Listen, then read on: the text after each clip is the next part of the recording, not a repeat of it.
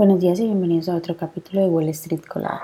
Hoy jueves 7 de septiembre los futuros del Dow Jones subieron un 0.1%, los futuros del S&P 500 bajaron un 0.2% y los futuros del Nasdaq bajaron un 0.5%, mientras que los futuros del petróleo estadounidense bajaron un 0.6% a los 87,2 dólares el barril y los futuros del Bitcoin subieron un 0.12%.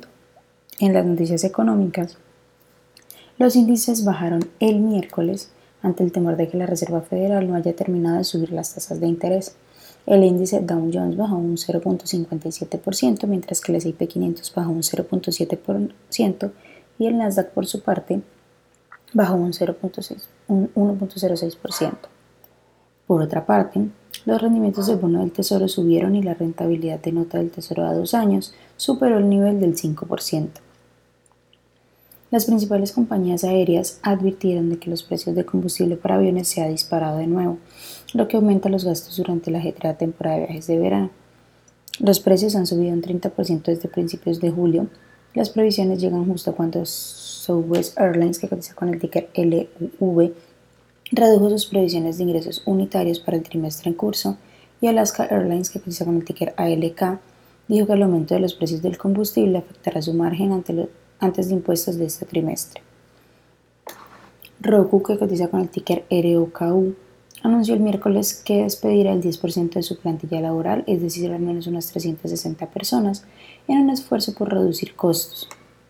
La compañía de software de streaming también dijo que consolidará el espacio de oficinas, ralentizará el ritmo de nuevas contrataciones y además reducirá los gastos de servicios externos para ahorrar dinero. En otras noticias, la temporada de la NFL comienza hoy. Esta temporada, Peacock de NBC, ESPN Plus de Disney y Amazon tienen partidos que solo se emitirán en streaming, ya que las empresas buscan aumentar el volumen de sus plataformas. YouTube TV de Google también asumirá un nuevo papel después de que la NFL vendiera los derechos audiovisuales de su Sunday Ticket a YouTube. Google, que cotiza con el ticker GOOG, introdujo una nueva política que obligará a los anunciantes políticos a informar de forma destacada cuando sus anuncios contengan material generado por inteligencia artificial en un esfuerzo por aumentar la transparencia y frenar la difusión de contenidos no auténticos. Según algunos informes, el, el gobierno chino ha ordenado a los organismos públicos que dejen de utilizar los modelos iPhone de Apple que cotiza con el ticker AAPL y otros dispositivos electrónicos del extranjero en el trabajo, la última señal de la actual disputa entre ambos países. WIPAD, que cotiza con ticker PATH, subió un 6% tras presentar sus resultados del segundo trimestre, con un crecimiento del 19% en los ingresos. Ahora la compañía prevé ingresos en el tercer trimestre de entre 313 millones y 318 millones. Y además de esto, la compañía también aprobó una recompra de acciones por un valor de 500 millones de dólares. Las acciones que tenemos hoy con predicción bullish son Wheeler Real Estate, que cotiza con el ticker WLR y ha subido un 103%. American Rebel Holdings, que cotiza con el ticker AREB y ha subido más de un 28%.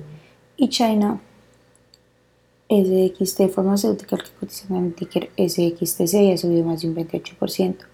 Mientras que las acciones que tenemos con predicción bearish son Neobase Therapeutics se cotiza con el ticker NBSE y ha bajado más de un 25%. Sportman's Warehouse que cotiza con el ticker SPWH y ha bajado más de un 23%. Y Palisade Bio que cotiza con el ticker PALE y ha bajado más de un 22%. Esas son las noticias que tenemos para hoy antes de que abra el mercado.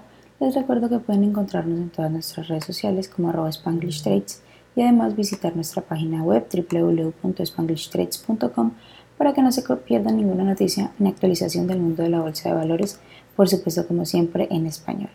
Muchas gracias por acompañarnos y por escucharnos. Los esperamos de nuevo mañana en otro capítulo de Wall Street Colada.